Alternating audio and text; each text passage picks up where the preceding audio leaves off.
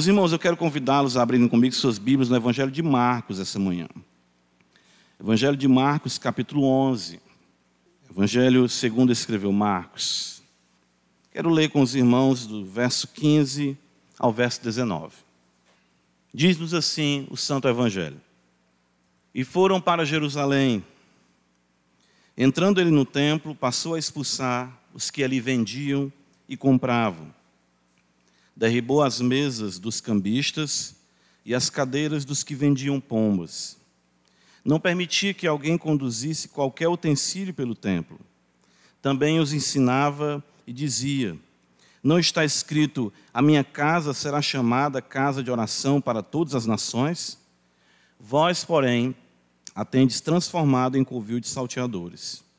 E os principais sacerdotes e escribas ouviam estas coisas e procuravam um modo de lhe tirar a vida, pois o temiam, porque toda a multidão se maravilhava de sua doutrina. Em vindo à tarde, saíram da cidade. Amém. Ó Senhor da glória, tua palavra, ela é a verdade. E nós precisamos do poder do evangelho sobre nossas vidas a cada dia. Dá-nos cada vez mais, Senhor, a visão a percepção de quem tu és, o deleite em teu Filho e o poder do teu Espírito Santo para vivermos para ti. Ó Senhor, não tem sido fácil.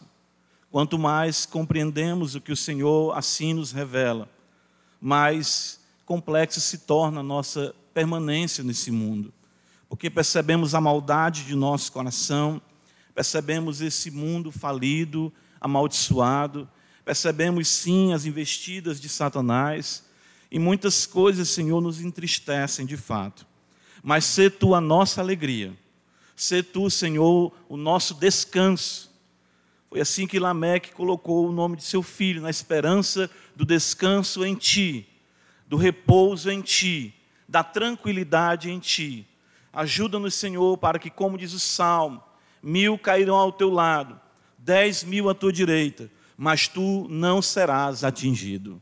Ajuda-nos a descansar em Ti e a confiarmos que o Senhor é Deus. Tu fala assim para nós: aquietai-vos e sabei que eu sou Deus. Então, nos ajuda a ter o descanso de nossas almas sempre no Senhor, no poder do Espírito Santo. Abençoa a tua igreja, ajuda-nos a compreendermos mais e mais a mente do Senhor, conforme revelada em tua santa palavra. E ela tem um domínio, ela se aproprie de nós e no mais profundo do nosso ser, o poder do Evangelho erradique tudo aquilo que é contrário a Ti, Senhor, todo antagonismo, toda oposição. Seja a nossa vida um tributo a Ti e perdoa as muitas vezes que tropeçamos, como acabamos de cantar, porque sabemos, Senhor, que até aquele dia ainda teremos que lidar com esse quadro complexo do desejo de te servir mais, de te amar mais, de ser mais fiel, mas sermos sempre, Senhor, tocados pela realidade do pecado. Ajuda-nos a termos a confiança e esperança em Ti somente, em Jesus Cristo, nosso Senhor. Amém. Meus irmãos, esse texto de Marcos é um texto que nós temos o seu paralelo, tanto em Mateus capítulo 21, como também em Lucas capítulo 19. E há também um texto do Evangelho de João, como alguns creem, nós temos dois momentos em que o Senhor é, traz a purificação ali no templo. Esse não é um tema fácil de ser tratado. Né? Eu creio que deveria, de fato, já ser um ponto pacífico entre nós. Né? Às vezes eu penso até que já o é, né? porém, eu creio que, como é pertinente a nós pecadores, nós demoramos entre saber e viver aquilo que o Senhor requer de nós. Né? Uh, eu vejo, por outro lado, também que existe entre nós, isso lamentavelmente é muito recorrente, um humanismo, uma valorização do ser humano de forma distorcida. Né? Uh, prevalece muitas vezes em nossas avaliações uh, supervalorizamos o indivíduo às custas da obediência à palavra de Deus. E nós fazemos isso com os nossos pecados, Isso aí é algo que nós somos muito hábeis quando se trata dos nossos pecados. Eu falo isso eu como pecador, você também. E nós, assim, atenuamos o que a Escritura agrava, tanto quanto aos nossos pecados, quanto ao pecado do nosso próximo. E muitas vezes né, nós assim o fazemos para justificar aquilo que nós não queremos nos conformar. Enfim, por fim, nós sabemos que a graça prevalece e nós somos moldados à imagem do Senhor. Afinal de contas, nós vamos dizer: ah, ninguém é perfeito, então a nossa vida vai ser tocada a si mesmo. Mas o nosso desejo, é claro, é melhorarmos na presença do Senhor. Então, eu quero aqui tratar dessa temática. Qual o problema em alguém vender algo na igreja? Qual o problema se o irmão ou a irmã, dada a configuração economicamente difícil em nosso país, reforçar o orçamento familiar entre os santos? Que mal existe se antes ou depois de nossas reuniões os irmãos aproveitarem para fechar negócios ou vendas que os ajudarão mutuamente. Qual o problema quanto a isso? Isso é pecado. Isso seria algo que ofende a Deus. Isso seria algum problema. Seria apenas birra de algum pastor, birra do pastor. Nós precisamos compreender que aqui não é a questão de que algum bem pode ser feito, mas qual o bem maior que deve ser feito e que foi determinado pelo Senhor para a sua glória e nosso bem-estar. O que, é que o Senhor estabeleceu? Existe algum mal em nós, é, vamos dizer assim, fomentarmos a nossa economia, vamos dizer assim, é, é, evangélica, não é?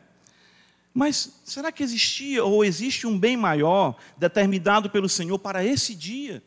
E não estaríamos aqui justificando que a prática de um bem fosse legítima pelo bem que ele traz em si mesmo, em vez de considerarmos o bem maior que a palavra de Deus estabelece. Ora, veja só, quando Deus diz para nós assim, amar a Deus sobre todas as coisas, amarmos mais a Deus do que o pai, do que a mãe, do que marido, do que esposa, ele está dizendo necessariamente que nós não devemos amar o nosso pai, mãe, marido, esposa, filhos, não. Mas ele quer dizer que na relação comigo, eu demando uma prioridade do seu coração em amor para comigo, né, diz o Senhor. Mas não que o amor pelo esposo, pela esposa, pelo filho, pela filha, enfim, seja algo necessariamente equivocado. Mas se eu elevar o amor ao meu próximo, o amor ao meu cônjuge acima de Deus, eu estarei invertendo aquilo que Deus estabeleceu como causa maior. Da mesma forma também para o nosso ajuntamento, o que Deus estabeleceu para nós fazermos nesse dia.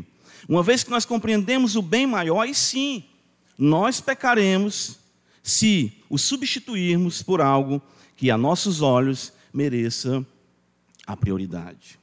Então veja comigo o Evangelho de Marcos, capítulo 11. Uh, ah, eu creio que a gente tem que entender o propósito do ajuntamento, certo? Propósito do ajuntamento. Por que, que nós estamos aqui hoje? Veja o Senhor diz no versículo 17: A minha casa será chamada casa de oração. Todos nós corremos em busca dos nossos interesses nos seis dias da semana. Deus assim nos criou e assim designou que seis dias nós trabalhássemos, mas o sétimo dia devia ser dedicado a Ele, a falar com Ele, a buscá-lo. Por isso, essa casa é uma casa de oração. Ou seja, esse dia é um dia determinado para que você empenhe todas as forças do seu ser na oração.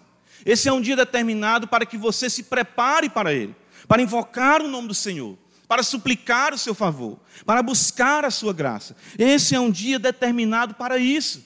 Eu creio que, primeiramente, nós percebemos o, a natureza, ou seja, o propósito para o qual Deus estabeleceu o nosso ajuntamento. Perceba a citação de Isaías, capítulo 56, abra comigo a escritura. Isaías 56 é o texto que o Senhor cita para nós.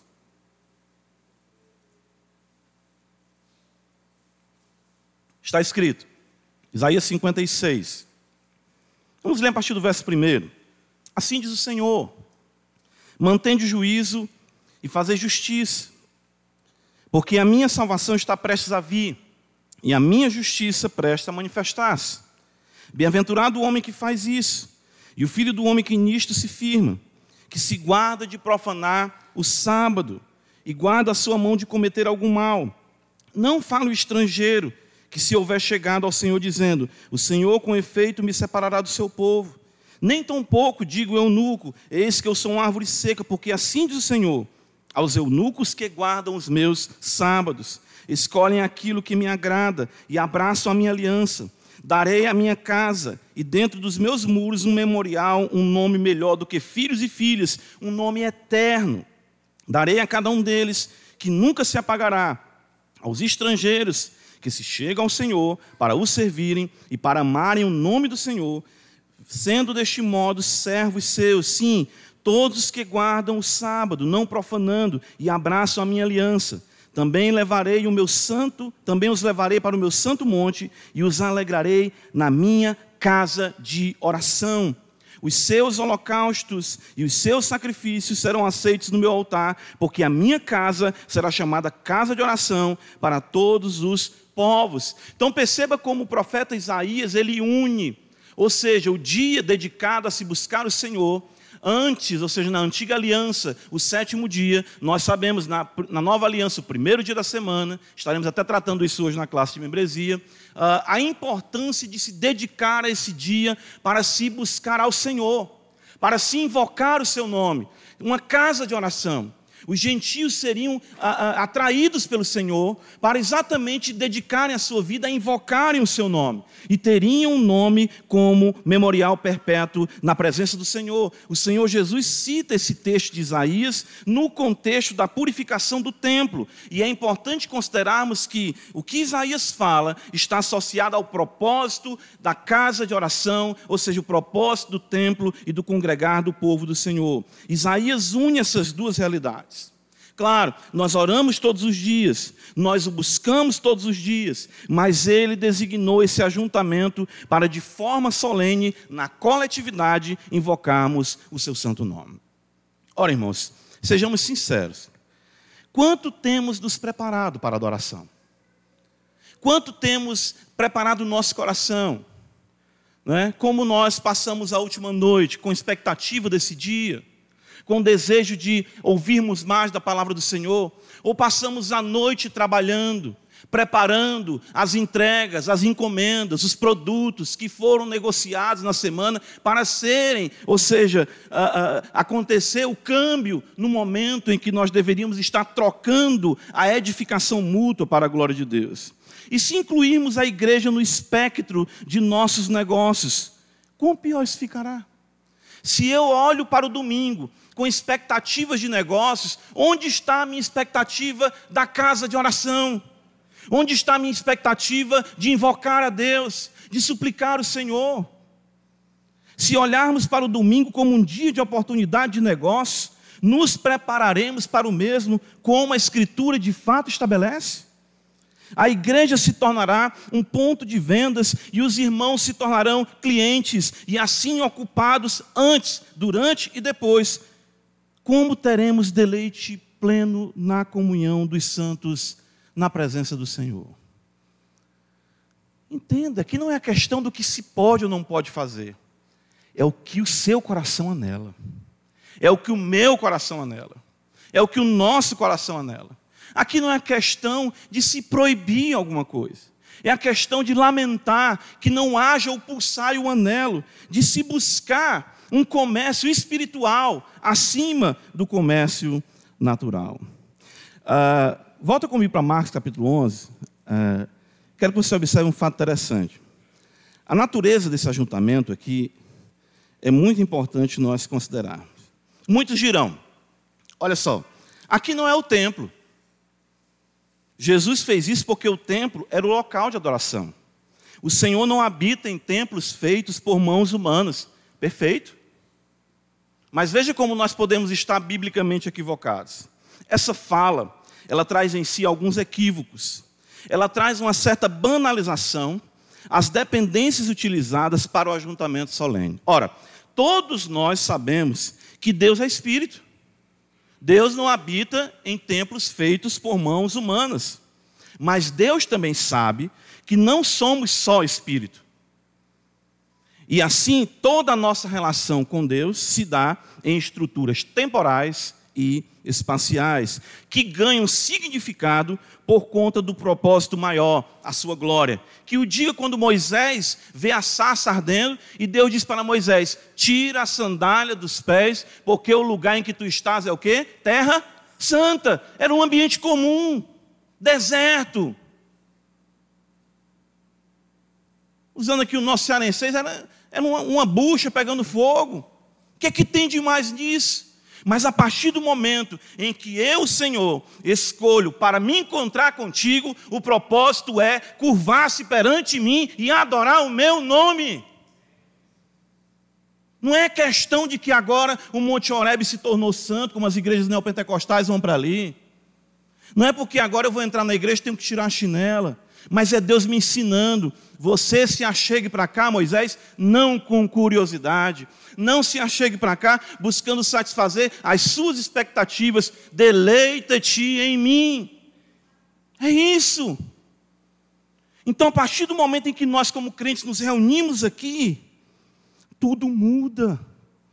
Ninguém concordaria com o aviltamento ou uso impróprio de ambientes ou instrumentos utilizados regularmente para o culto a Deus. Quem de nós iríamos concordar, como pastores ou diáconos, que de repente chegasse aqui um irmão, pastor, eu estou, é, é, é, eu estou dando show aí numa casa de forró, eu queria que você me emprestasse os violões, o contrabaixo, isso que é isso, meu irmão. Violão é para a gente tocar para o Senhor. Não, pastor, eu queria um, um microfone porque a gente vai ter um stand-up lá no meu bairro e tem uns humoristas. Eles têm umas piadinhas meio sujas, mas o microfone, pastor, não quer dizer nada. O Senhor é Espírito. Quem de nós concordaríamos com isso? Quem de nós concordaríamos que algum irmão ou irmã adentrasse com, com uma realidade seminua na igreja? Ninguém. Essa fala também, essa fala de dizer que uh, o templo era no Antigo Testamento e que isso aqui não significa nada, ignora a realidade de sombra e substância. Ou seja, pense comigo. Jesus teve tal zelo por uma coisa passageira, por quê? Se o templo estava fadado a passar, e ele não significava mais nada, uma vez que a substância estava presente, que era ele, por que Jesus tem esse zelo? Se tudo estava prestes a passar, por que essa atitude? Abra comigo em João capítulo 2 e veja a razão disso. Evangelho de João capítulo 2.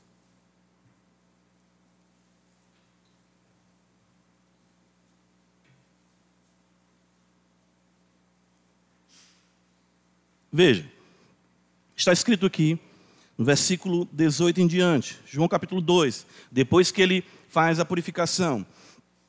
Perguntaram-lhe, pois, os judeus: Que sinal nos mostra para fazer estas coisas? Jesus lhes respondeu: Destruí este santuário e em três dias o reconstruirei. Replicaram os judeus: Em 46 anos foi edificado este santuário, e tu em três dias o levantarás. Ele, porém, se referia ao santuário do seu corpo. Quando, pois, Jesus ressuscitou dentre os mortos, lembraram-se os seus discípulos de que ele dissera isto e creram na Escritura e na palavra de Jesus. O santuário, o templo, apontava para Cristo. O templo em Jerusalém, um tabernáculo, é por isso que João 1,14 diz: o Verbo se fez carne tabernaculou entre nós, uma alusão ao tabernáculo armado no deserto que apontava para Cristo. Assim também o templo. Então o templo apontava para o seu corpo. Ele não admitia a profanação da sombra, como também não admitirá a profanação da substância. E onde está a substância? Seu corpo. E quem é o seu corpo? Nós. O Senhor habita em nós. Nós somos o seu corpo, somos o seu templo, somos sua habitação. Então, se ele teve zelo com a sombra, muito mais com a substância, nós que somos a habitação do Deus vivo. 1 Coríntios capítulo 3, veja isso com o ensino apostólico, os irmãos conhecem o texto. Olha o que, é que o apóstolo Paulo diz no versículo 16, 17: Não sabeis que sois santuário de Deus e que o Espírito de Deus ah, habita em vós. Se alguém destruir o santuário de Deus, Deus o destruirá, porque o santuário de Deus que sois vós é sagrado. 1 Coríntios 6, 19. Acaso não sabeis que o vosso corpo é santuário do Espírito Santo? Efésios capítulo 2, o apóstolo Paulo nos diz no versículo 20: edificados sobre o fundamento dos apóstolos e profeta, sendo ele mesmo Cristo Jesus, a pedra angular, na qual todo edifício bem ajustado, cresce para santuário dedicado ao Senhor, no qual também vós juntamente estáis sendo edificados para a habitação de Deus no Espírito. Primeira Epístola de Pedro, capítulo 2, versículos 4 e 5, Pedro diz: Chegando-vos para ele, a pedra que vive, rejeitada sim pelos homens, mas para com Deus eleita e preciosa também vós mesmos, como pedras que vivem, sois edificados casa espiritual para ser de sacerdócio santo, a fim de oferecer sacrifícios espirituais agradáveis a Deus por intermédio de Jesus Cristo. Sobre nós, irmãos, pesa uma responsabilidade maior. Se Cristo teve tal zelo com a sombra, o que dizer de seu zelo com a substância? Nós estaríamos mantendo a natureza espiritual desse ajuntamento na busca de nossos próprios interesses? Não seria essa uma das razões da ausência de mais graça sobre os nossos ajuntamentos? O que é, meu irmão e minha irmã, para mim, mais de Cristo ou uma oportunidade? É a natureza espiritual que está ali.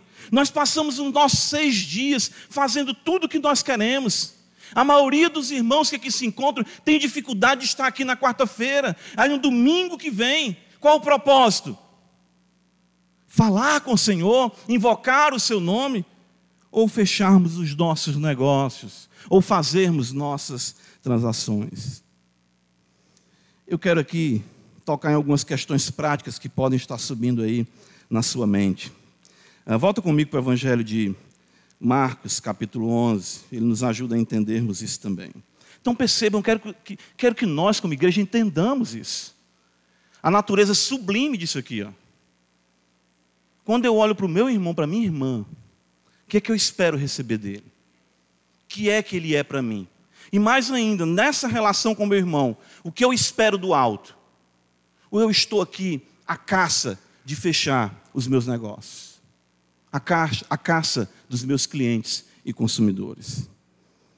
Veja, versículo 15, o texto diz de Marcos 11: Entrando ele no templo, passou a expulsar-lhe os que vendiam e compravam. A gente fala muito de quem vende, né? Mas também tem a questão da compra. E a questão aqui é, é, é o que? É porque o Senhor queria que o povo se voltasse para o culto.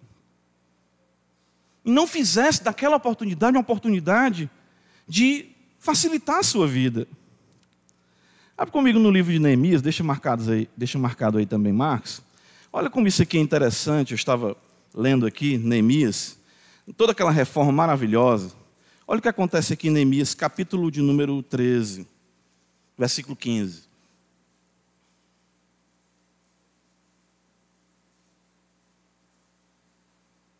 Naqueles dias, vinha em Judá os que pisavam lagares ao sábado e traziam trigo que carregavam sobre jumentos, como também vinho, uvas e figos de toda sorte de cargas, que traziam a Jerusalém no dia de sábado.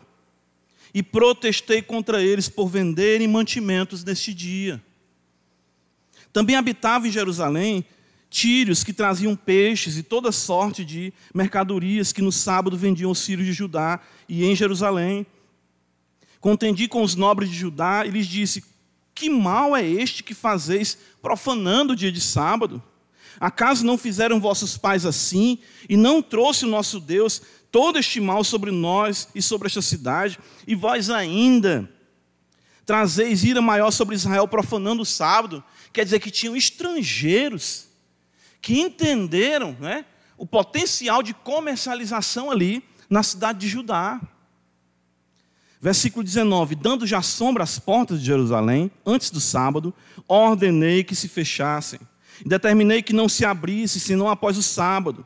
As portas coloquei alguns dos meus moços, para que nenhuma carga entrasse no dia de sábado. Então os negociantes e os vendedores de toda sorte de mercadorias pernoitaram fora de Jerusalém uma ou duas vezes. Protestei contra eles e lhes disse: Por que passais a noite defronte do muro? Se outra vez o fizerdes, lançarei mão sobre vós. Daí em diante não tornaram a vir no sábado. Também mandei aos levitas que se purificassem e viessem guardar as portas para santificar o dia de sábado. Também nisto, Deus meu, lembra-te de mim e perdoa-me segundo a abundância da tua misericórdia. Então perceba que Neemias entende onde ele pode neutralizar aquilo ali. Ele percebe que o povo é, é, já tinha estabelecido uma prática, uma coisa que ele precisava cessar aquilo ali. Ele mandou fechar as portas. Né? E, e tinham aqui alimentos que eram de, de, de primeira né, uh, necessidade. A gente via aqui peixes sendo trazidos. Que é isso? Vai boicotar, vai acabar, os peixes vão estragar. Neemias, onde está a sua sensibilidade? Por que você está fazendo isso?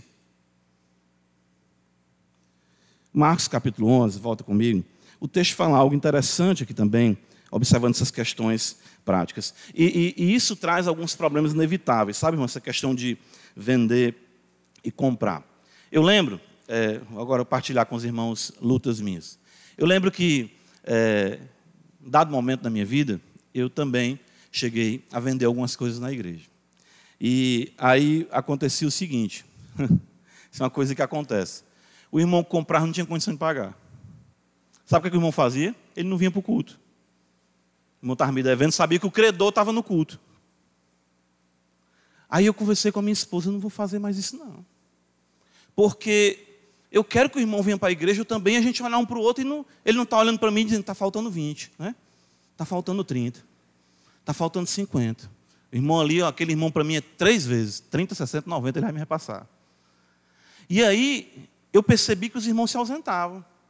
E eu estava vendendo alguns artigos, algumas coisas para é, é, fortalecer a renda também. Eu disse: não, não vou fazer mais isso. Veja, no versículo 15, está escrito aqui: derribou as mesas dos cambistas e as cadeiras dos que vendiam pombas. Não permitiam que alguém conduzisse qualquer utensílio pelo templo.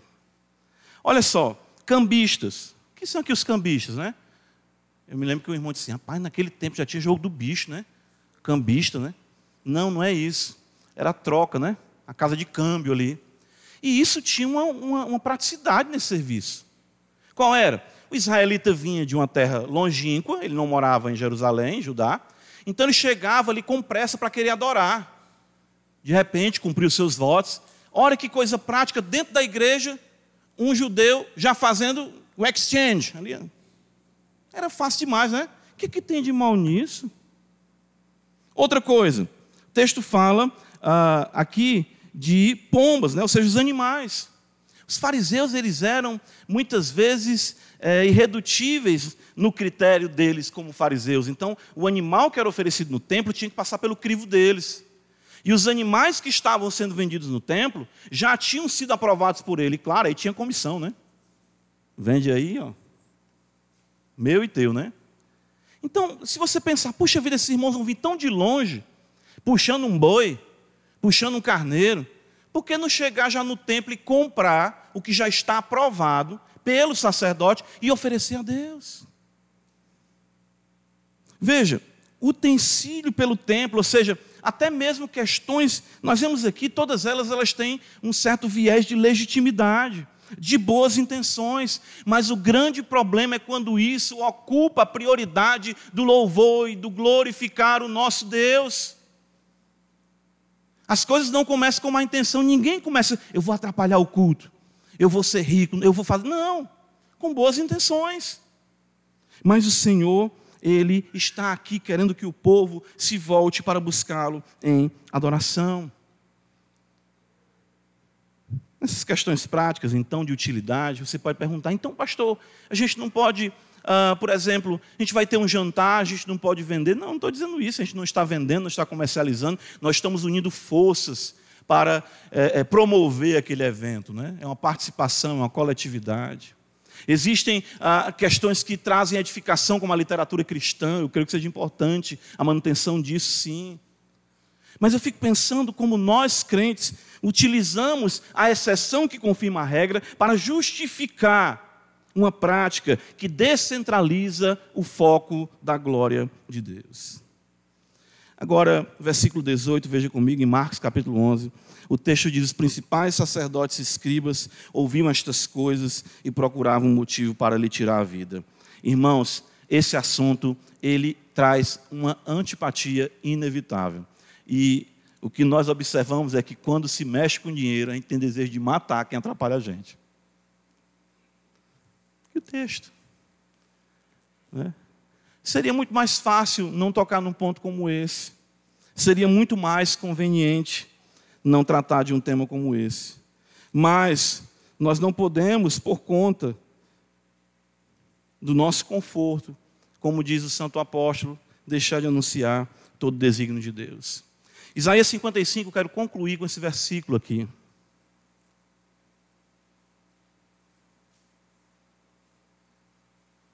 Versículo 1 nos diz assim: Ah, todos vós, os que tendes sede, vinde às águas, e vós que não tendes dinheiro, vinde comprai e comeis, sim, vinde comprai sem dinheiro e sem preço vinho e leite. Eu quero conclamar vocês, irmãos, eu quero conclamar a igreja do Senhor, a feira da alma. Compre os quitutes que descem do céu. Compre as vestimentas que procedem do alfaiate celeste. Adornem a sua casa com os ornamentos que procedem do alto. Venham todos, sem dinheiro, e compre, porque o celeiro do Senhor é farto para todos nós. Esse é o comércio. Essa é a transação que nós iremos fazer para a glória do Senhor. É isso que o Senhor quer que nós percebamos. Vinde e comprai, sem dinheiro. Sem dinheiro. Tudo aquilo que o Senhor tem reservado para nós nesse santo dia e nos dias que Ele reservou para nós, para o louvor da Sua glória. Que Deus nos abençoe. Amém. Senhor, louvamos o Teu nome por Tua palavra, pela verdade do Santo Evangelho. Nos ajuda. Queremos aprender a nos deleitarmos nesta casa de oração, esse ajuntamento solene santo, a fim de que o Teu nome seja glorificado. Abençoa a Tua igreja em Jesus Cristo, nosso Senhor. Amém.